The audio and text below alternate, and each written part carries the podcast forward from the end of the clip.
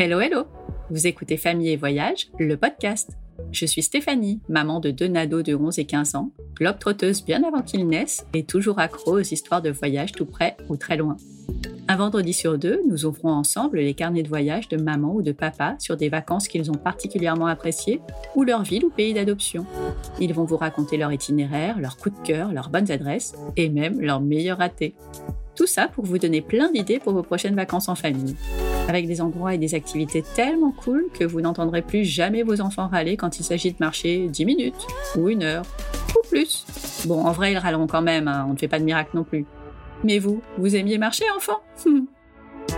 Pour ne manquer aucune occasion de vous évader ou de préparer vos prochaines escapades, n'oubliez pas de vous abonner sur votre plateforme d'écoute préférée. Au fait, le podcast est également diffusé deux fois par semaine sur la web radio Allo la planète. Allez donc y faire un tour, il y a plein d'émissions et de podcasts de voyage à écouter. Bienvenue dans ce nouvel épisode. Christine a créé son blog Maman Voyage à la naissance de son fils en 2009 pour garder une trace des voyages qu'il ferait en famille et aussi partager cette passion qui l'anime depuis longtemps. Car Christine ne débute pas dans le globe-trotting. Avec son amoureux, ils ont déjà fait un tour du monde. Les voyages continuent donc à trois. Une petite fille a grandi la famille en 2012 et en 2016, c'est le grand départ pour un nouveau tour du monde, en famille cette fois. Quelques temps après leur retour, ils s'expatrient en Angleterre où ils vivent actuellement. Nous avions donc mille sujets possibles pour cette conversation. Eh bien, c'est de la Croatie dont nous allons discuter suite à leur très beau voyage d'un mois cet été entre périple et road trip. Les Cornatiges, Var, Trogir, les lacs de Plivice. C'est bien simple, ils ont tout aimé. De quoi vous donner des idées pour les prochaines vacances. Allez, c'est parti pour les carnets de bord et de route de Christine en Croatie. Je vous souhaite une belle écoute. Bonjour Christine. Bonjour. Comment ça va? Très bien, merci, merci. Tu es où aujourd'hui? Alors chez moi, dans le sud de l'Angleterre, euh, dans un coin paumé, petit village en bord de mer, entre Portsmouth et Southampton. Avant de partir en Croatie, est-ce qu'on peut commencer en parlant de la petite fille voyageuse que tu étais? Est-ce que tu partais souvent avec tes parents? Alors, euh, mes parents ne sont absolument pas du tout des voyageurs. Par contre, euh, mon père étant sicilien, chaque été, on passait le mois d'août du 1er au 31 en Sicile chez mes grands-parents. Et donc, euh, forcément, c'est un voyage, même si c'était dans la famille et c'était pas pensé dans l'idée d'un voyage, mais c'était pour moi, à mes yeux, vraiment la grosse aventure de l'année. D'autant plus qu'on y allait en voiture, plus ferry. Donc, c'était comme si je partais à l'autre bout du monde. Et puis, la Sicile, quand j'étais petite, eh bien, c'était pas du tout comme aujourd'hui. C'était très peu développé. Il y avait encore euh, des gens qui se déplaçaient euh, sur des chevaux, sur des ânes dans le village. Il y avait quasiment pas de voiture. C'était très, très, très dépaysant. Alors, c'est plus comme ça. Hein.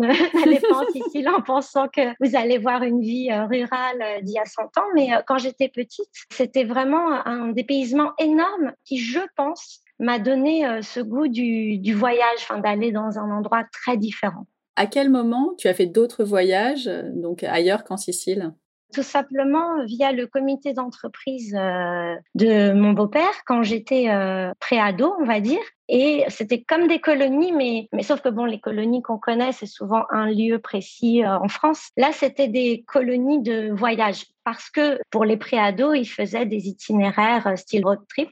Ouais, super. Et donc, j'ai fait un road trip en Californie, un road trip en Turquie. Et euh, voilà, c'était fortement sponsorisé par l'entreprise parce que mes parents n'avaient pas du tout les moyens, sinon, de partir en vacances. Et donc, grâce à ce système de, de colonie, j'ai commencé à, à voyager euh, à l'étranger et à voir autre chose que la Sicile. Waouh Et ça t'a ouvert de nouveaux horizons, du coup ah, clairement, j'ai beaucoup aimé, enfin, j'ai adoré mes voyages et ensuite, il a fallu attendre que je gagne de l'argent pour euh, pouvoir euh, vraiment partir, euh, puisque sur la période, disons, 17-23 ans, j'étais trop vieille pour aller en colonie et trop jeune pour gagner de quoi partir en vacances. Et donc ensuite, quand tu étais jeune adulte, fraîchement diplômée, tu as continué de voyager. Est-ce que tu avais un style de voyage particulier? Oui, qui finalement peut-être se retrouve aujourd'hui, c'est que j'ai préféré partir vivre quelque part. Donc, euh, je suis allée vivre à Chicago. Ensuite, je suis allée vivre euh, au Pérou. Je suis allée vivre à New York. Je suis allée vivre à Richmond, Virginia. Et donc, c'est une manière de voyager, mais en, même temps, je travaillais. Donc, euh, toujours ce problème de budget. Donc, euh, c'est du voyage euh, en immersion. C'est plus comme euh, expat, sauf que bon, c'est pas vraiment expat parce que c'est juste avec un salaire local et, des boulots juniors. Mais voilà, j'ai découvert d'autres pays en y habitant sur des périodes de six mois à un an à chaque fois. Tu avais envie de voyager et pas forcément beaucoup de moyens, donc tu partais t'installer quelque part. Enfin, c'est génial, je trouve. Oui, c'était des chouettes découvertes. Et puis, c'est le meilleur moyen pour apprendre la langue au ah passage. Parce que, bon, si je parle anglais aujourd'hui, ce n'est pas du tout grâce au collège et au, oh. lycée. Mais, bah ouais, non. Bah, c'est le fait que j'ai vécu plusieurs fois aux États-Unis et euh, voilà, que sur place, euh, c'est venu rapidement. Après, une fois que tu étais en couple, tes voyages ont évolué ou vous avez continué à voyager de la même façon? Là, on voyageait plus en mode euh, pendant les vacances. Comme tous les deux, on travaillait pour des grandes entreprises. On avait énormément de vacances. Moi, par exemple, j'avais huit semaines. Ah oui. Et je dirais que pour nous, c'était même un critère. Donc, avec tout RTT, euh, on arrivait à partir euh, très souvent depuis Paris, parce que là, pour le coup, on, on habitait Paris. Et puis, bon, bah, depuis Paris, c'est assez simple côté logistique. Là, on n'avait plus de, de problème de, avec deux salaires, il n'y avait pas du tout de souci. Et on est parti en couple, voilà, un peu partout dans le monde. Et pour notre voyage de noces, nous sommes partis un an faire un, tour du monde. Euh, là, en mode très, très, très, très routard. Mais euh, voilà, super. Hein. C'était vraiment euh, super. Essentiellement l'Asie et l'Amérique latine. Après, on a eu les enfants, on a tout de suite voyagé avec eux, plutôt en Europe, les premiers voyages, pas faire trop, trop compliqué. Mais on évite d'aller quand même en Asie parce que c'était ben, une zone qu'on connaissait bien et on se sentait vraiment en sécurité pour y retourner avec euh, de jeunes enfants. Voilà. Puis après, les destinations sont très très variées. Hein. Mes enfants sont allés dans une centaine de pays, donc euh, un peu partout.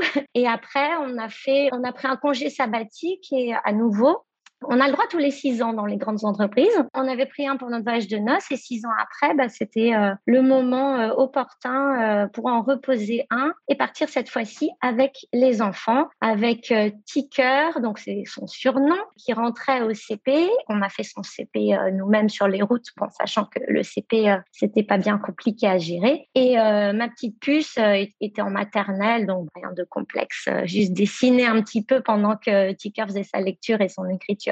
Et vous êtes parti combien de temps? Une année entière? Non, on est parti neuf mois parce que en fait, quand même, on s'est dit que ce serait bien de faire euh, un trimestre d'école pour poser les bases de l'école ah primaire. Et voilà, je trouvais que c'était très bien parce que finalement, c'est arrivé aux vacances de Noël que justement, il a eu le déclic de bien lire. Comme beaucoup d'enfants de sa classe, au bout d'un trimestre, il se débrouillait quand même pas mal. Et du coup, nous, on n'a pas eu à gérer vraiment les premiers moments de lecture. Et voilà, ça nous rassurait de se dire qu'une maîtresse compétente avait posé les bonnes bases. Et euh, de notre expérience, quand nous étions partis un an, on s'est dit neuf mois, non, de toute façon, c'est merveilleux et euh, ça va pas faire une grande différence. On est parti en commençant par l'Asie. On a fait 12 pays, il me semble, essentiellement Asie, puis Australie, Nouvelle-Zélande, et on a fini en Amérique latine juste par Argentine et Brésil.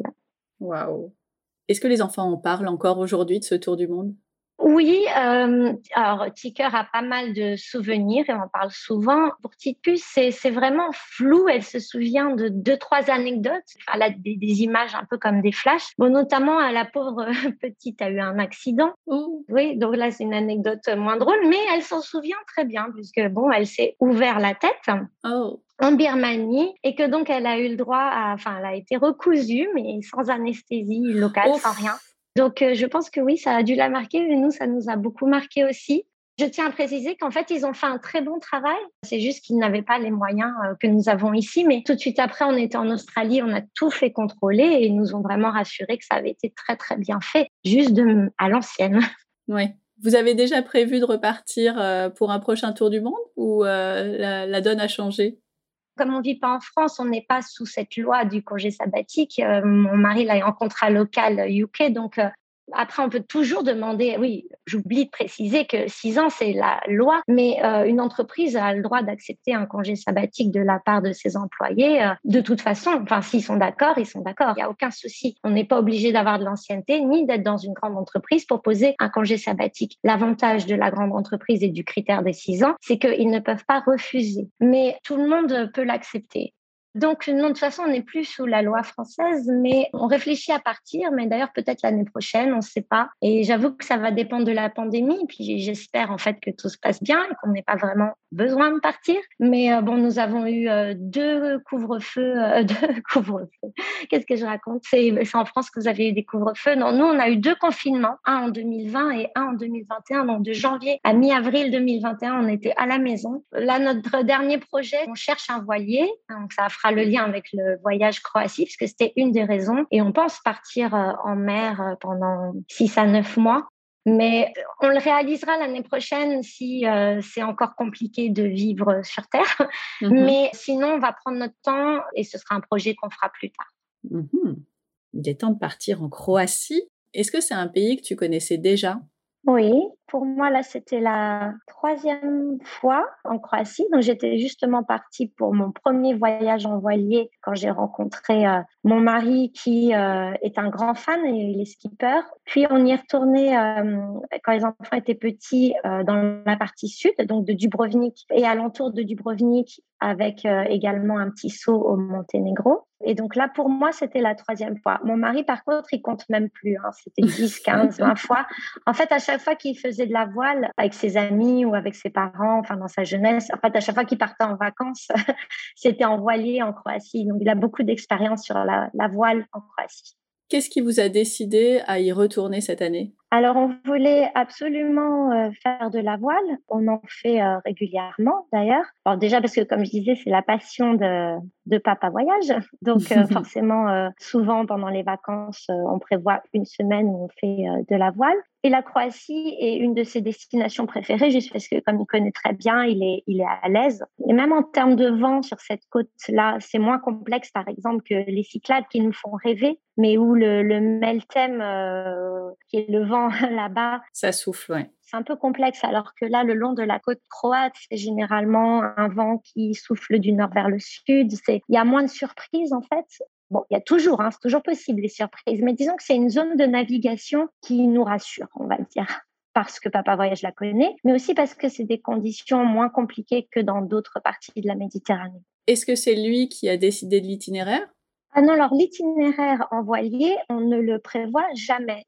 Ah d'accord. Je pense pas que les gens vraiment le prévoient parce que euh, c'est quasiment impossible. Il faut optimiser par rapport au vent. Ce serait bête de naviguer avec euh, une complexité euh, par rapport au vent. Donc généralement, on choisit l'île où on va s'arrêter, on choisit les étapes par rapport au vent dans la journée. Et la météo des vents étant très changeante. Déjà, ça peut changer dans la journée même, mais je veux dire, généralement, c'est le matin pendant le petit déjeuner qu'on regarde bah, le vent, il vient d'où, euh, quelle est sa force, comment est-ce qu'il devrait évoluer dans la journée d'après la météo.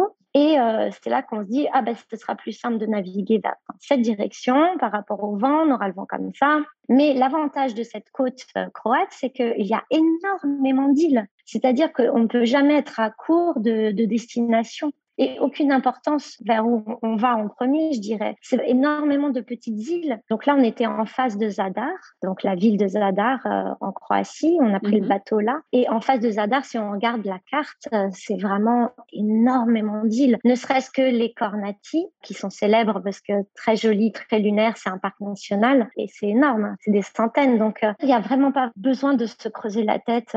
Qu'importe, toutes les îles sont belles. Oui, c'est ça. Oui. Donc on choisit l'itinéraire par rapport au vent, clairement. Et le sens de navigation, parce qu'à un moment donné, bien sûr, il faut rendre le bateau à la marina, à l'endroit où on l'a loué.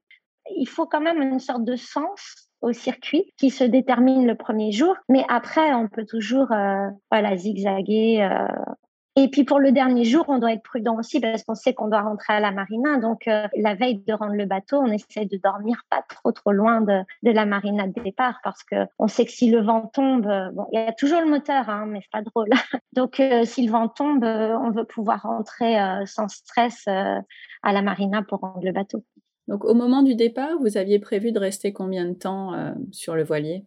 Alors, sur le voilier même, c'était fixe et on n'a pas pu changer parce que les voiliers sont, sont réservés. Euh, donc, euh, on a fait euh, huit jours hein, sur le voilier et de tout le voyage en Croatie, c'était la seule chose qui était réservée et prévue. On avait réservé un ou deux mois avant, non pas non plus tellement d'avance, Pour le reste, absolument rien n'était organisé et on ne savait pas du tout si on resterait en Croatie ou pas. Donc, c'est de l'improvisation totale. Waouh, le truc que je suis incapable de faire. du coup, les enfants ont quel âge? Donc, 9 et 11 ans. Ils naviguent eux-mêmes, ils prennent des cours le reste de l'année? Alors, euh, c'est l'avantage du coin où on vit. Donc, on est vraiment dans un coin paumé là en Angleterre. On n'est pas du tout à Londres. On n'est même pas dans une ville. Hein. Donc, c'est vraiment paumé, mais on est sur la côte. Et la voile, par contre, c'est clairement l'activité du village. Je pense que tout le monde dans le village fait de la voile. Et les enfants, effectivement, sont au club de voile. Donc, euh, ils font les sorties voile pour les enfants, c'est tous les 15 jours le dimanche. Mais comme ça fait trois ans que nous sommes là, à part évidemment pendant les confinements, là, il n'y a pas eu voile. Et l'hiver non plus. Donc, la saison de voile, c'est d'avril à fin octobre. Donc, euh, ils ont fait beaucoup de voiles. Mais évidemment, c'est des petits bateaux, enfin, pour les enfants, des optimistes et des petits lasers. Donc, euh, ça n'a rien à voir avec le gros voilier qu'on a loué. Mais euh, néanmoins, ça leur donne le goût. ils comprennent le fonctionnement des voiles. Et donc, ils nous ont aidés, surtout Ticker, donc il y a 11 ans, qui a pas mal tenu la barre sur le voilier. Waouh! Ça devait être trop chouette comme expérience il, aime beaucoup. Je pense qu'il accroche plus que, il accroche plus que ma puce. Enfin, petit plus adore être sur le voilier, mais pour lire, pour chanter, pour bronzer, pour, euh, ensuite sauter dans l'eau. Enfin, voilà, c'est bien aussi. C'est plus elle, elle, elle le vit en mode euh, la croisière s'amuse. alors que Ticker me semble suivre les pas de son de Papa Voyage et, bah semble vraiment fan fan vraiment de, de bateau et de il veut apprendre les manœuvres, il veut aider, participer. C'était quel type de voilier? Alors moi, j'y connais rien, hein, mais peut-être qu'il euh, y a des gens qui naviguent régulièrement et que ça va intéresser. Oui, donc c'était un, un Dufour 382, c'est-à-dire 38 pieds. Donc ça, c'était la longueur du bateau. Il y a trois cabines à l'intérieur. Après, ça ressemble toujours un peu à un camper van ou un camping-car. Donc, il y a la cuisine avec le petit coin salon. Donc, tout ça, c'est en bas dans la cabine. Il y avait deux micro-salles de bain. Donc, c'est un toilette et, une douche. Il y a presque les douches dans les toilettes, hein, tellement c'est petit. Mais bon, ça, ça le fait bien. Ensuite, sur le pont, euh, on fait tout sur le pont. Enfin, les, déjeuners, les dîners, parce que c'est l'été. Euh, alors, pour le coup, j'ai pas du tout le mal de mer, sauf si je vais en cabine. Donc, euh, moi, j'y vais juste pour dormir et, et, quand je suis obligée parce qu'il faut aller aux toilettes. Sinon, on vit toute la journée sur le pont du bateau. Parlons maintenant de ces euh, super endroits que vous avez découverts. Est-ce que tu peux nous raconter ce que vous avez euh, sillonné dans un premier temps et puis après euh, en terrestre? Qu'est-ce qui a été marquant et qu'est-ce que vous avez préféré ou, ou, détesté? Alors en Croatie, je suis pas sûre qu'il y ait des trucs qu'on déteste, mais voilà, histoire de nous emmener dans ton voyage. Alors sur la partie voile, effectivement, les Cornati qui sont réputés hein, pour être de très belles îles, c'est vraiment des paysans c'est un paysage lunaire, personne ne vit dessus, donc on se croirait sur des petits îlots euh, ailleurs sur une autre planète. C'est très joli. Donc euh, l'archipel des Cornati en face de Zadar, c'est magnifique. On a commencé par ça. Mais on a fait d'autres îles en face de Zadar. Comme je disais, au hasard du vent, on aurait pu faire d'autres îles. Enfin, il faut pas se figer sur ces îles-là, mais on était sur Otok, on était sur euh, Telashika. Je suis désolée pour les, pour les prononciations parce que vraiment le croate, je ne sais pas. On était sur Murter, on était sur Otukzut. Les parcs nationaux, c'est assez cher. C'est pour ça qu'on s'est concentré euh, sur deux jours dans les Carnati. On a payé deux jours, mais ensuite, euh, les autres îles, c'est gratuit. C'est des îles normales qui sont habitées. La Chica, c'est aussi un parc national. C'est une île qui est très belle parce que en fait, il y a un lac au milieu de l'île qui est elle-même entourée de la mer. Donc, euh, c'est l'eau dans l'eau. Wow. c'est très chouette comme île. Et ça coûte combien à peu près? J'ai pas les, les, prix en tête, peut-être une vingtaine d'euros, mais euh, disons qu'en s'additionnant le nombre de jours, euh, oui, ça commence ça. à faire. Et quand on est quatre, euh, voilà. Donc en tout, on a fait deux jours dans les Carnati, un jour dans Telashika, et les autres îles, il n'y avait pas de droit d'entrée. C'est des îles habitées qui sont franchement très très jolies. C'est juste différent. C'est pas des curiosités naturelles, mais c'est des petites îles super belles avec des criques magnifiques pour se baigner, des petits ports, enfin tout ça très très sympa. Donc on a aimé toutes les îles et on a normalement on aurait dû voir des dauphins, on n'en a pas vu. Par contre, on a croisé une tortue marine et ça c'était dingue parce qu'on s'y attendait pas et on l'a vue de très proche. Elle, a pris sa respiration tout près de notre voilier. Une grosse grosse tortue marine, c'était assez magique. oui, c'est toujours impressionnant. Tous les jours, vous décidiez de votre navigation le matin et vous alliez vers cet endroit-là et vous y restiez la journée? Comment ça se passait? Notre but, c'était de naviguer un maximum. Donc, euh, ce qu'on faisait, c'est on choisissait généralement un spot, donc euh, une baie sur une île pour euh, la pause déjeuner, parce que bon, pour manger, il vaut mieux avoir jeté l'ancre. on peut en mer, hein, mais c'est moins commode, il faut faire attention. Autour de cette pause déjeuner, les enfants se baignent, sautent du bateau, s'amusent, sortent le, le paddleboard, enfin, on fait du snorkeling, on essaye de pêcher et on n'y arrive pas. bref, c'est le moment pause ouais, une grosse pause, deux heures, deux heures et demie de pause pour euh, avoir le temps et de manger euh, rapidement une salade ou quelques pâtes et profiter de la mer. On accostait, on n'allait pas sur terre généralement, on, juste, euh, on restait dans une crique. Et pour le soir, on s'arrêtait la journée de voile vers 5 heures à peu près.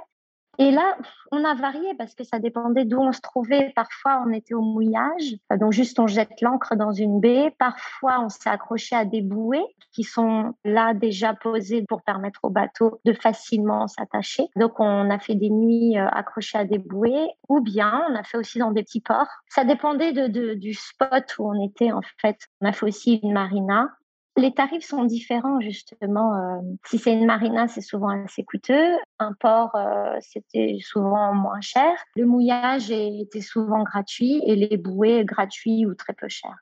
Et euh, à quel moment vous faisiez les courses pour manger vos pâtes et vos salades? Il y a quand même besoin de supermarché ou? On a fait les courses une seule fois avant de partir dans un grand supermarché à Zadar. Donc, on a fait le plein un peu comme euh, quand on part en campervan, même si, bon, en campervan, on peut toujours s'arrêter dans une supérette en chemin. Mais après, on croise parfois des petits bateaux avec des petits pêcheurs qui vendent du poisson, ils vendent du pain, des fruits. Ça peut arriver, mais en tout cas, on achète suffisamment pour être en autonomie si jamais on croise personne cette semaine euh, sur le voilier, du coup, se passe. Donc, vous rendez le bateau et vous continuez votre voyage euh, en Croatie. Et là, tu nous as dit, rien n'était prévu. Alors, comment ça s'est passé Et vous êtes allé où? Généralement, quand on revient d'un voyage en mer, ça fait vraiment bizarre de, de soudain poser le pied au sol et de... Ça tangue tout à fait, on a le mal de terre, mais on ne se voyait pas tout de suite euh, quitter la Croatie. Donc, de toute façon, nous avions prévu de visiter les lacs de Plivice parce que ça fait donc plusieurs fois qu'on va en Croatie et on ne les avait jamais visités. Ce sont ces parcs, euh, ces cascades et ces lacs absolument fabuleux dans un parc naturel. C'est très impressionnant, c'est vraiment magnifique. C'est un incontournable en Croatie de voir ces cascades et ces lacs. Les fois précédentes, on avait un peu peur de la foule, mais là, on s'est dit, on a l'impression qu'il n'y a pas grand monde, peut-être à cause de la pandémie, et on était encore en juillet. J'ai pas précisé depuis le début, mais nous sommes allés en Croatie en voiture, donc la flexibilité que nous avions, c'est aussi que euh, nous n'avions pas des billets d'avion, donc nous n'avions pas un vol euh, donc, au début, on pensait juste aller voir les, les lacs de Plivice. Je, je sais toujours pas si je prononce bien, mais bon. Et ensuite, on voulait euh, continuer notre voyage en Europe quelque part. Euh, on avait imaginé en France, mais bon, on a changé d'avis. Et donc après, c'est là bah, on s'est senti vraiment bien. On s'est dit, mais en fait, pourquoi partir de la Croatie? Surtout que, enfin, à ce moment-là, en juillet, ben, c'est assez triste, hein, mais la météo était terrible. Je crois en France, il y avait beaucoup de pluie. Ah, il, y avait, des inondations dans le sud de l'Allemagne, dans le nord d'Italie. Enfin, on avait l'impression d'être entouré euh, de catastrophes naturelles. Et nous, en Croatie, mais c'était 28 degrés tous les jours, dans l'eau et dans l'air. On n'avait pas non plus les canicules qu'il y avait en Grèce ou en Sicile d'ailleurs, où est ma famille, qu'ils ont bavé on s'est dit, mais c'est fou, on, a vraiment bien choisi. On avait, nous, on visait juste de faire de la voile, on n'avait pas vraiment réfléchi au reste. il y a plein de pays où il fait beau l'été en Europe, mais on s'est dit, c'est fou parce qu'en Croatie, on est vraiment bien tombé là. Et donc, on s'est dit, mais en fait, pourquoi est-ce qu'on ira ailleurs euh? Donc, euh, on est resté. Et on est resté sans se dire combien de temps. On est juste resté, puis resté, puis resté en se disant, ah ben si on allait voir ça, et si on allait voir ça. Alors évidemment, la question que tout le monde se pose, mais comment improviser les congés payés? Donc, euh, Papa Voyage avait de toute façon posé trois semaines, donc il avait posé plus que la durée du, bateau parce que de toute façon, nous souhaitions voyager en Europe avant de rentrer euh, chez nous en Angleterre. Au bout de deux semaines en Croatie, on s'est dit non, mais en fait, on va rester encore plus longtemps, c'est sûr. Donc, ce qu'il a fait, c'est que bah, il a, il a télétravaillé. Donc, la suite de nos vacances, ça a été différent. C'est-à-dire que tant qu'il était en congé, on a beaucoup bougé. Mais à partir du moment où il n'a plus été en, vacances, là, j'ai pris euh, des Airbnb pour euh, cinq jours. Donc, pour faire sa semaine de travail du lundi au vendredi, j'ai pris un Airbnb sur l'île de Hvar. Je crois qu'on prononce, c'est H-V-A-R. Hvar, ouais. Parce qu'on était à Split à ce moment-là, donc c'est la grande ville qui est en face de l'île. C'est pour ça que c'est un mode un peu différent, parce que là, euh, finalement, j'étais la journée seule avec les enfants. Euh, on allait à la plage, euh, voilà, on rentrait manger, faire un peu de piscine. Après, on repartait à la plage et je m'occupais des enfants. Et puis, papa voyage dès qu'il finissait on, retournait avec lui se baigner puis faire un resto le soir. Donc, il avait aussi quand même l'impression d'être en mode plus vacances que si on avait été à la maison, mais en même temps, il a pu travailler il y en a qui me disent Ah, mais on ne pourrait pas travailler dans un cadre pareil. Mais en même temps, il était très content le soir d'avoir cette impression d'être en vacances. Et pour moi et les enfants, c'était vraiment super, évidemment, hein, parce que ça nous a prolongé. Ce télétravail nous a permis de prolonger euh, les vacances pour, euh, pour les enfants, en tout cas. Et puis, se poser, quand on se pose cinq jours, parce que l'île de, de c'est petit, hein, mais quand on se pose cinq jours, on, déniche euh, les petites criques, on va dans les endroits plus reculés où vont pas les touristes. Et donc, nous, on était souvent Hein, euh, dans les criques où nous sommes allés, alors que c'est une île touristique, hein. mais vraiment, euh, on n'a pas eu de mal à se trouver des criques désertes. On demandait aux locaux, donc, euh, quel est votre crique préféré Où est-ce qu'on peut aller Voilà, il ne faut pas aller sur les plus connus, en fait, tout simplement. Et, c'est tout aussi beau, hein, parce que vraiment, sur cette île, toutes les criques sont paradisiaques de toute façon. En plus, vraiment pour snorkeling, c'était bien. Il y a beaucoup de poissons. Donc, euh, parce que nous, on n'est pas du tout du style à rester à bronzer sur euh, la plage, mais on, nage beaucoup. Regarder les poissons, faire du snorkeling, euh, on voit pas le temps passer. Et puis après, voilà, on a continué avec ce mode-là à se poser. Donc après je pars, on a remonté la côte par étapes, donc Trogir, Chibenik, ensuite Kruk, je crois que ça se prononce comme ça, et puis Listri. Donc Listri, cette partie qui est tout à l'ouest, avec euh, Porec, Rovinj, Montevin, voilà. Donc dès que c'était le week-end, on bougeait très vite soudain. Pour ça que je dis c'est marrant notre rythme. en semaine c'était très lent et puis euh, le week-end euh, que, Papa Voyage pouvait se joindre à nous, voilà, on faisait deux trois villages dans la journée. donc en Istrie c'est possible, les distances sont assez petites, donc on peut visiter trois villages dans une journée. Du coup, est-ce que tu peux nous raconter? En fait, ce que j'aimerais essayer de comprendre, c'est les différences. On est des petites ambiances parce que tous ces noms-là, la plupart des gens les connaissent pas et on a l'impression que tout est pareil. Du coup, non, je suis sûre que c'est pas le cas. Si je recommence entre Zadar et Split, c'est vraiment très euh, orienté euh, plage avec de très très belles villes comme par exemple Trogir, c'est la plus belle, hein, c'est notre coup de cœur. Split, c'est également très joli avec une architecture proche de celle de Trogir, mais c'est une très grande ville. Euh, bon, il y a il y a du monde, il y a plus de bruit, euh, il y a une ville moderne autour de la ville ancienne. Donc, euh, Split, c'est très intéressant également d'un point de vue architectural, mais c'est une très grande ville. Et c'est quoi comme architecture? Il y a un peu de tout. Il y a des vestiges romains, il y a, il y a des fortifications. C'est surtout que c'est très homogène. Euh, les, les, couleurs des murs sont tous un peu couleur ocre. Tout est joli, ancien, avec des portes sculptées. Donc il y a une certaine harmonie euh, de couleurs et d'architecture avec des ruelles à pavés, avec beaucoup d'ombre, ce qui rafraîchit en journée. Trogir, c'est un vrai labyrinthe. On se demande euh, si on va réussir à en sortir une fois qu'on est rentré dedans. Et puis c'est totalement piéton. Dès qu'il n'y a plus de voiture, c'est magique. c'est hyper agréable. Donc ces villes sont, sont vraiment très belles. Split, ça commençait à devenir trop chaud. Hein. C'est le sud. Je disais qu'il faisait 28 degrés, mais alors à Split, on a eu 32. Mais bon, quand on regarde la carte, Split, c'est vraiment déjà bien au sud. Et on était content de ne pas descendre davantage euh, du Brovnik qui semblait faire très chaud. Donc nous, on est remonté après et en remontant la région de, de l'Istrie où nous nous sommes posés, c'est une ambiance complètement différente, si différente qu'on a cru être dans un autre pays que la Croatie. Déjà, on a cru être en Italie. Ah. Donc, d'un point de vue ambiance, j'avais l'impression d'être dans des petits villages euh, du Piémont. On retrouve du vin, des vignes, euh, des villages de pierre, des vieux villages surélevés comme il y a dans le nord de l'Italie, et les gens ont beaucoup parlé italien. Donc c'était commode pour moi parce que je parle italien. Je pouvais enfin discuter vraiment avec les locaux. Donc il y avait une vraie ambiance italienne, même au point de vue de la cuisine, la spécialité euh, en Istrie. Bon, on y reviendra, mais c'est des gnocchis à la truffe. Ah oui. Et Zagreb, la capitale, c'était encore un autre monde. Dans, dans le style, là, je me serais cru plus dans une ville euh, d'Autriche ou dans une ville comme Prague. Enfin, il y avait une architecture beaucoup plus proche de ce qu'on voit dans l'Est. De très jolis bâtiments également, très dépaysants, Zagreb. Et donc, quand vous étiez dans ces villes, qu'est-ce que vous faisiez de vos journées? Dans Split, on a beaucoup marché. À Trogir aussi. Zagreb est très loin de la mer, donc là, oui, c'est purement ville-ville. Quelques visites aussi touristiques, euh, monter en haut des clochers pour avoir des belles vues, euh, vues d'en haut. Des musées souterrains. À Split, il y a des souterrains. Ça a bien plu aux enfants. Il fait frais en plus, donc avec des vestiges romains. Donc, euh, il y a quoi dans ces musées souterrains? Dans les souterrains, c'est pas vraiment un mode musée, c'est vraiment des souterrains. C'est-à-dire que c'est immense avec des arcades et euh, quelques pierres et quelques restes de colonnes romaines. Donc, euh, il n'y a pas grand-chose à voir. C'est l'ambiance et le cadre. Et puis ça, ça rafraîchit. Ah oui, en plus.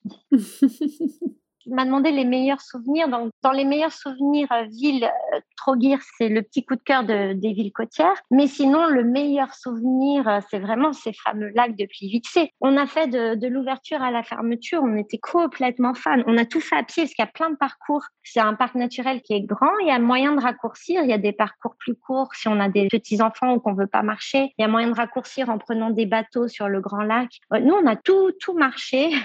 Et donc, on s'est vraiment imprégné de ces cascades et de ces lacs. C'était magique. On a eu la chance qu'il n'y ait pas beaucoup de monde. Et donc, euh, c'est vraiment notre plus belle visite euh, de ce séjour en Croatie. Quand on demande aux enfants, numéro un, c'était la voile, numéro deux, c'était les lacs de Plivice. J'arrive pas à me représenter. Est-ce que les couleurs étaient incroyables? Est-ce que l'environnement était euh, luxuriant? C'était comment? En fait, dans les lacs de Plivice, les couleurs de l'eau, c'est émeraude et turquoise. Ah, ça va. La végétation est très luxuriante, on se croirait, je euh, je sais pas, en Amazonie. Et ce sont les cascades surtout qui sont euh, vraiment très très belles. Donc c'est des cascades très sauvages. Il y en a des hautes, il y en a des basses, il y en a des larges, il y a toutes les formes. Il y en a surtout énormément puisqu'il y a de quoi passer la journée euh, à longer ces lacs et voir ces cascades. Mais visuellement, c'est vraiment un paradis. Si on voulait s'imaginer euh, à quoi pourrait ressembler un paradis, ça, ressemble à ça. De l'eau partout qui coule avec des, des couleurs magiques et plein de végétation. Et pour nous, euh, c'était aussi le fait qu'on ait eu de la chance qu'il n'y ait pas grand monde. J'insiste sur ce point-là parce que ce sont les seuls échos négatifs de Plivice et sincèrement, je peux comprendre parce que c'est un petit sentier aménagé en bois sur lequel on marche. Ça nous permet de passer sur l'eau. Donc, ça fait comme des petits ponts de bois pour passer sur les lacs, pour s'approcher des cascades. C'est très, très bien fait. Mais ce petit sentier en bois, ce petit chemin aménagé en bois, il est étroit. Donc, s'il y a du monde, on peut pas se doubler. Enfin, je visualise bien que ça peut donner des bouchons humains. Je pense qu'il faut le mettre sur sa liste, mais si on, si on va en juillet en Croatie, de préférence début juillet, ça empêchera jamais de voir le cadre qui est, qui est, très très beau. Mais si sur le chemin on est bloqué par la foule, ça peut être très désagréable. Ça gâche. Hmm. Est-ce qu'il y a eu des ratés? Pas du tout. On a vraiment tout aimé. On était déçus de ne pas avoir croisé les dauphins, puisqu'il paraît qu'il y en a, il y en a énormément. Je ne sais même pas comment on a pu faire, apparemment, pour pas les croiser. Tout le monde nous disait, mais c'est pas possible. Il y en a entre cette île et cette île, et on y est passé. Bon, bah voilà, on a loupé les dauphins. C'est la nature. Ah ouais, voilà, c'est ça. On leur faisait peur. Mais euh, à part ça, euh, non, il n'y a pas d'étape où on s'est dit, euh, non, on n'aime pas tellement. En termes de gastronomie, qu'est-ce qu'on mange en Croatie? C'est très inspiré de la cuisine italienne pour le plus grand bonheur des enfants. Donc, de toute façon, à la carte, il y aura toujours euh, des pâtes. Et puis, comme euh, quand on était en bord de mer, il y a évidemment du poisson frais. Donc, euh, c'était vraiment très simple. Et nous, c'est ce qu'on aime. Donc, c'est parfait. Ils font très bien le café aussi. Et spécialement dans la région de l'Istrie, donc une des spécialités, c'était les gnocchis à la truffe blanche. C'est également une recette qu'on peut trouver dans le nord de l'Italie. C'est vraiment une spécialité en Istrie. Il y a de la truffe blanche partout là-bas. Alors l'avantage, c'est que c'est beaucoup moins cher d'ailleurs au passage. Ah, c'est pas mal ça.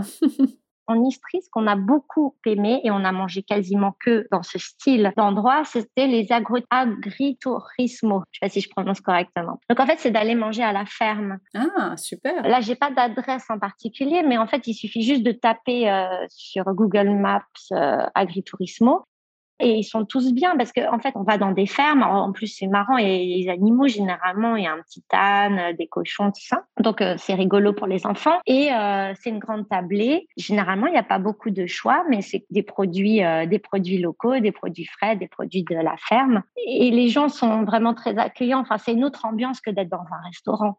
Ah bah oui être dans les vignes le soir euh, pour déguster un petit plat de pâtes, un petit plat local. C'était vraiment une formule qui nous a beaucoup plu en Istrie. Est-ce qu'il y a des souvenirs à rapporter de Croatie? Pour le coup, moi, je suis pas du tout shopping. Ça m'intéresse pas.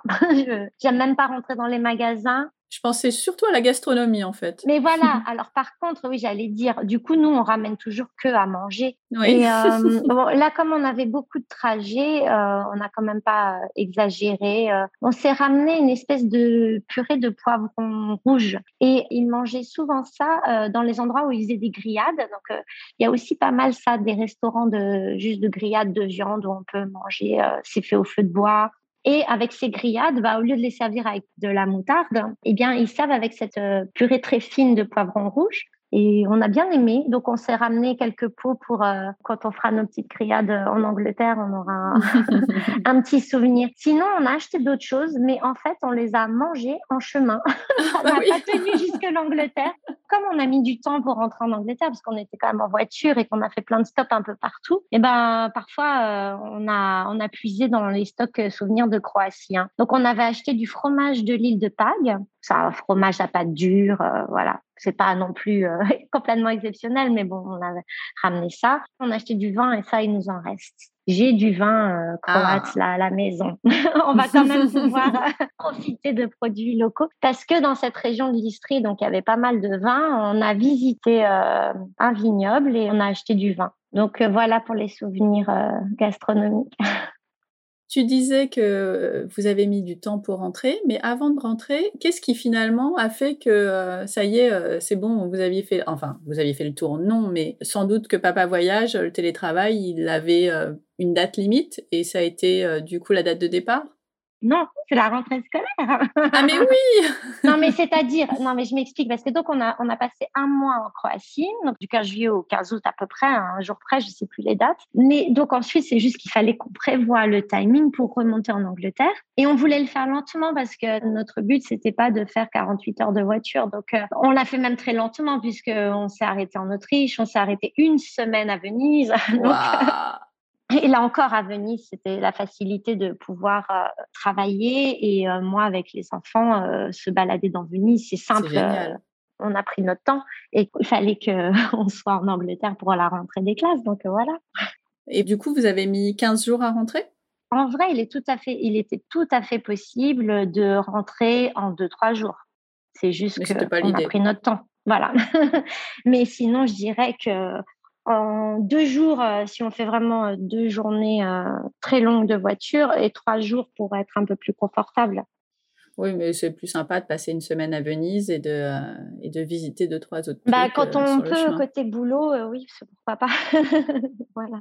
Même si on rentre pas dans les détails du budget, est-ce que tu peux nous donner quelques idées, une semaine de location de bateau en Croatie, euh, pour avoir le, le, rapport avec la Grèce qui est hors de prix Est-ce que c'est plus... Ah bon, mais comment ça? ah non, non, non, non, non, je, je reprends parce que euh, je dis qu'on fait tout le temps de la voile en Croatie, mais on fait aussi beaucoup en Grèce. Parce qu'en fait, c'est sur la même côte et cette côte est vraiment très bien pour la voile. Et euh, non, c'est pas plus cher, c'est même légèrement moins cher. Euh. Ah oui?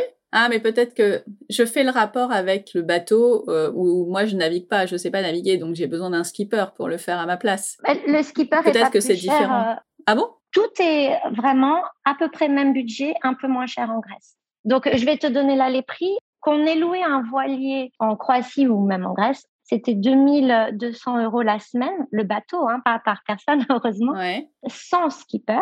Ensuite, prendre un skipper rajouterait, je dirais, ça peut varier, mais on peut en trouver à 100 euros par jour, 150. Donc là, on a pris un bateau qui est pour 6, pour 4. On peut prendre plus petit et donc c'est moins cher. Tout est lié à la taille du bateau. Je n'ai pas précisé, nous étions avec deux amis sur ce bateau. C'est pour ça que j'ai pris un bateau pour 6 donc un papa avec son petit garçon qui a l'âge de petite puce. Donc les, coûts, en plus, on les a partagés un tiers, de tiers. C'était pas beaucoup plus cher qu'une nuit d'hôtel. À Corfou, le même bateau, la même taille, on a dû payer quelque chose comme 1007. Euh, ah oui. Si on prend un catamaran, ça change tout, c'est au moins le double. Mais alors, euh, hors de question pour mon chéri de prendre un catamaran. il ne jure que par le voilier. Euh, il faut que ça tangue. Hein. Donc, euh, un catamaran, c'est coûteux. Après, il y a des agences qui se prennent des marges hallucinantes. Moi, je réserve en direct. Et là, le loueur que vous aviez choisi, vous le connaissiez déjà? Absolument pas, non, absolument pas. Moi, je fais, enfin, je lis un peu les critiques après sur Internet, il y a des avis. Bon, ça vaut ce que ça vaut. Je fais beaucoup des choses au feeling globalement. Donc, j'ai appelé deux, trois agences qui m'avaient l'air sérieuses sur Zadar et j'ai eu un bon feeling euh, avec celle-là et le bateau était en bon état, euh, même si le bateau, il était de 2015, hein, le, la voile était neuve. Enfin, il y a des questions importantes à poser. puis quand ils te disent oui, puis si jamais à cause du Covid, vous pouvez pas venir, vous inquiétez pas, il y aura pas de frais. Enfin, ça, c'est important. C'est le genre de choses euh, voilà, ça me met tout de suite à l'aise, quoi. Et puis qu'ils prennent bien en compte qu'on a les enfants, euh, les gilets de sauvetage pour les enfants, qu'ils sont petits soins, enfin. Donc, euh, ah, l'autre chose que je voulais dire, c'est que ça, c'était le prix en pleine saison pour des gens qui arriveraient à partir en juin ou en septembre parce qu'ils n'ont pas encore des enfants en âge de, par exemple, des plus petits. Ça nous est arrivé quand on avait juste Ticker qui, était bébé, on était parti à l'île d'Elbe, donc hors période de vacances scolaires, c'est moitié prix hein, potentiellement. Oui, ça c'est sûr. Mais euh, si on regarde tous les sites de location de bateaux, euh, c'est tout à fait classique de payer 2000 euros euh, la semaine pour un, un voilier pour six personnes. Côté terrestre, en termes de nourriture, en termes d'Airbnb, est-ce que c'est une destination qui est raisonnable? Pour les restaurants, je dirais que c'est un peu moins cher qu'en France, un peu plus cher qu'en Italie, notamment, mais en fait, ça dépend quoi. Mais en, Italie, les plats de pâtes, c'est vraiment euh, pas cher. On est en dessous des 10 euros. Et là, parfois, on était quand même à justement 11, 10, 11, 12 par, pour un plat de pâtes.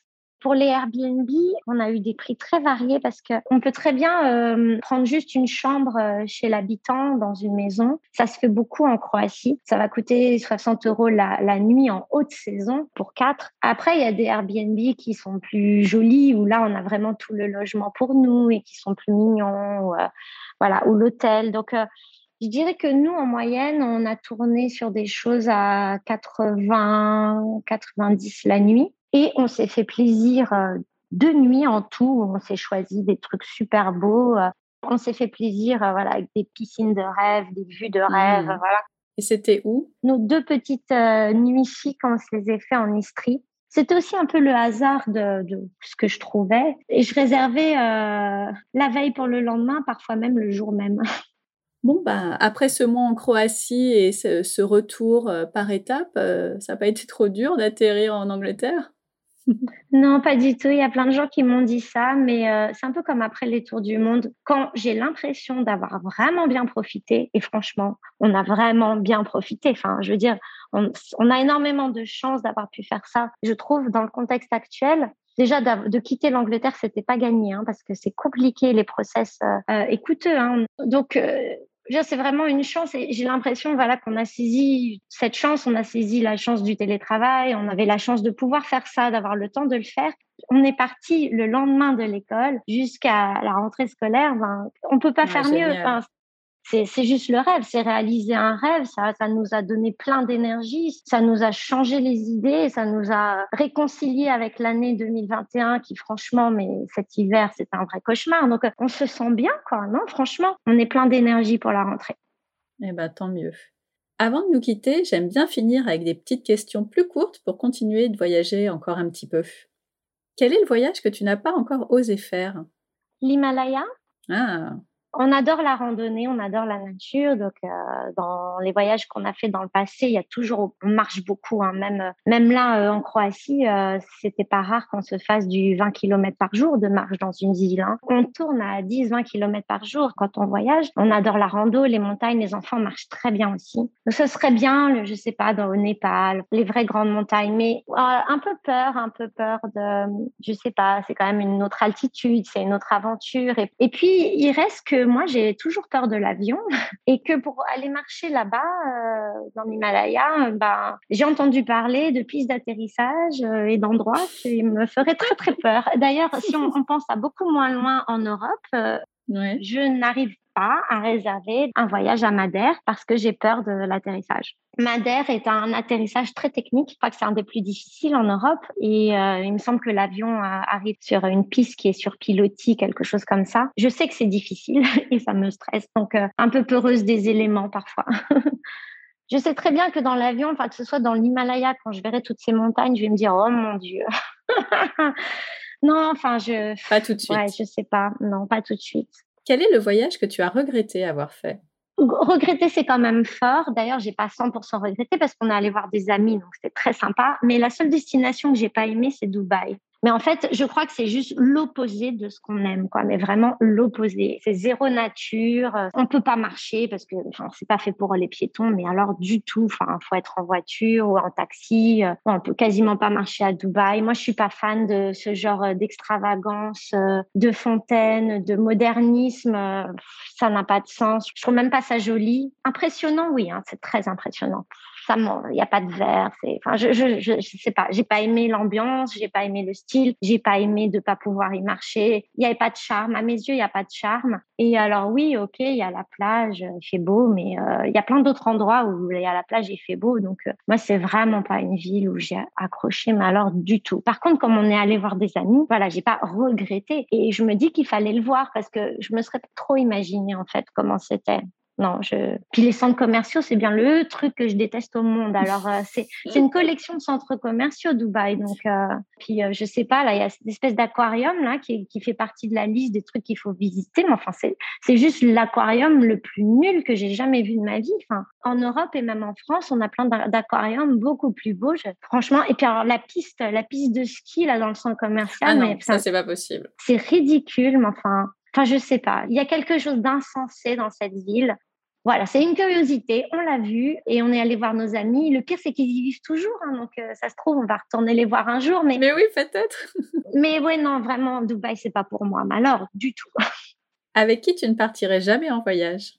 Franchement, j'ai aucune idée parce que euh, bah, que ce soit euh, famille et amis euh, sans problème. Et j'aime tellement de, de, styles de personnes différentes. Et je veux dire, j'aime tellement faire des choses différentes. Et si je pars avec des gens qui veulent faire plus des visites de musées, ça me va très bien. Si je pars avec des gens qui veulent que marcher, ça me va très bien. En fait, j'aime tellement de choses différentes. Je dirais que si le projet, le voyage en question nous motive, euh, eh ben, c'est très bien. Par exemple, quelqu'un qui me propose d'aller à Dubaï, bah, peut-être justement, j'y vais pas. Mais je dirais que c'est plus par rapport à la destination et au goût en commun. On a parfois voyagé avec des inconnus autour du monde. Euh, je sais pas. On trouve toujours euh, quelque chose sur lequel on, accroche. Donc, euh, c'est toujours intéressant de voyager avec des personnes différentes. Le truc le plus inattendu qui te soit arrivé lors de tes vacances? Ah, des petites anecdotes, on en a plein. En introduction, j'avais parlé du petit accident de, de petite puce, mais c'est pas drôle. Plus inattendu, moi, je me suis perdue dans le désert au Chili. Dans le désert d'Atacama, je me suis perdue. J'y ai passé euh, des trop longues heures. Je dirais, j'ai dû y passer, combien de temps? J'ai dû y passer 5-6 heures seule le temps ah! que les villageois me retrouvent, parce que tout le village de San Pedro d'Atacama euh, était à ma recherche. Mince. J'avais fait tout bêtement un petit tour touristique à cheval dans le désert d'Atacama, euh, activité touristique euh, classique là-bas. Et puis, ben, manque de bol, apparemment, je me débrouillais pas trop mal à cheval, bon, ce qui est étonnant, hein, j'ai pas grande expérience. Mais donc le guide me dit, bah écoute, au lieu d'attendre tous ceux qui traînent là, qui sont au pas, passe devant. De toute façon, le cheval, il connaît le chemin. Oh là là. Eh ben non, eh ben non, eh ben non. Je ne, je ne, je n'ai plus du tout. Ne me dites pas d'avoir ah. confiance en un cheval. C'est, c'est pas possible. Le cheval ne connaissait pas le chemin. oh mince. Nous nous sommes perdus dans le désert. Ouais, c'est la plus grande peur de ma vie. Hein. J'étais ah même, bah euh, j'étais même sous choc hein, quand ils m'ont retrouvée parce qu'il faisait nuit euh, dans le désert. Le mmh. cheval m'avait abandonnée. oh euh, il y avait, y avait rien à boire, rien à manger. Heureusement, il faisait pas chaud. Mais euh, j'avais vu dans la journée qu'il y avait des bêtes hein, qui traînaient dans le désert. Hein. Aïe, aïe, aïe. J'avais vu un chacal, j'avais vu des renards, j'avais vu des trucs. Mon Dieu, mais... Oh quand j'ai vu les petites lampes torches, c'est comme dans les films, hein, parce qu'il faisait nuit. Tout ce groupe de petites lampes torches euh, criait mon prénom. Oh ah, ça y est. Le village m'a trouvé. Bah, pour eux, le gros stress. Hein. Une touriste qui se perd lors d'une visite, euh, ça aurait fait mauvais genre. Donc, heureusement, ils sont partis me chercher. bah oui, quand même. Ils ont passé la soirée avec moi aussi euh, dans le village. J'ai été accueillie. En fait, le truc, c'est que je n'ai pas un grand souvenir parce que comme j'étais sous le choc, c'est un peu comme un rêve. Donc, je sais qu'ils m'ont emmené dans un restaurant pour me faire manger. Ils se sont tous mis à table. J'ai un souvenir de brouhaha et d'ambiance euh, un truc sympa, je pense, mais mon cerveau était éteint. Et non, j'ai mis du temps à, m'en remettre. Donc euh, oui, je me suis perdue avec un cheval dans le désert d'Atacama. Je m'y attendais pas. ah, ah oui, c'est improbable. Et c'est fou parce que j'ai jamais entendu parler du désert d'Atacama avant, euh, bah, il y a pas très longtemps, parce que dans le tour du monde euh, qu'on a fait avec Valérie sur le premier épisode de la saison 3, elle passe par le désert d'Atacama. Donc entendre parler du désert d'Atacama deux fois en si peu de temps, c'est un truc incroyable. Elle, elle s'est pas perdue, elle, mais j'imagine. euh, alors, j'imagine pas la peur que tu as pu avoir parce que ça doit être ah, mais euh, horrible. Mais euh, Mm. je- j'ai un peu de frisson quand même rien que d'y penser. c'est pas commun Ouais. en tout cas. Non, non. heureusement, enfin, j'étais, enfin, heureusement, je sais pas, mais c'est à l'époque où j'étais seule. Hein, je me suis pas perdue avec les enfants dans le désert Mm. de Ah heureusement. Ça aurait été pire. Mm. Oui, voilà. Enfin, seule, c'est dur parce qu'il y a la solitude en plus. Parce qu'à la limite, avec quelqu'un, il y aurait eu un autre adulte avec moi qui se serait C'est perdu. ça. On se remonte un peu le moral, Bien sûr. Mm, mm. Ça, c'est bien fini. C'est ça, c'est le principal. Ta prochaine destination en famille, Ibiza, on m'a réservé pour la Toussaint, si on peut y aller. vous connaissez ou pas? Oui, bah, Papa Voyage connaît très très bien. Moi, non, par contre, pour moi, ce sera Ah. la première fois. Et on a visité les autres euh, îles euh, des Baléares, donc Minorque, Mhm. Majorque. Donc euh, voilà, c'est Ibiza. Normalement, il fait toujours beau et on espère profiter encore du snorkeling et de baignade. Généralement, de toute façon, à la Toussaint, on- depuis toujours, on, est, on part toujours en Méditerranée et euh, on aime bien cette saison pour la Méditerranée. Quelle destination aimerais-tu découvrir sur le podcast? Bah, pourquoi pas Ibiza, comme ça, ça m'aide à préparer le voyage. Je l'ai pas encore et je vais faire un appel à candidature. Dernière question, si nos auditeurs te cherchent, où peuvent-ils te trouver? Alors sur le blog euh, mamanvoyage.com et euh, sinon sur euh, je suis sur tous les réseaux sociaux et à chaque fois ça s'appelle Maman Voyage mais là où je suis vraiment plus présente et plus active c'est Instagram. Donc at Maman Voyage. On mettra ça dans les notes de l'épisode. Merci beaucoup Christine pour ce beau carnet de bord, mais pas que d'ailleurs, en Croatie. Merci Stéphanie. Et bien à bientôt. Ouais, à bientôt.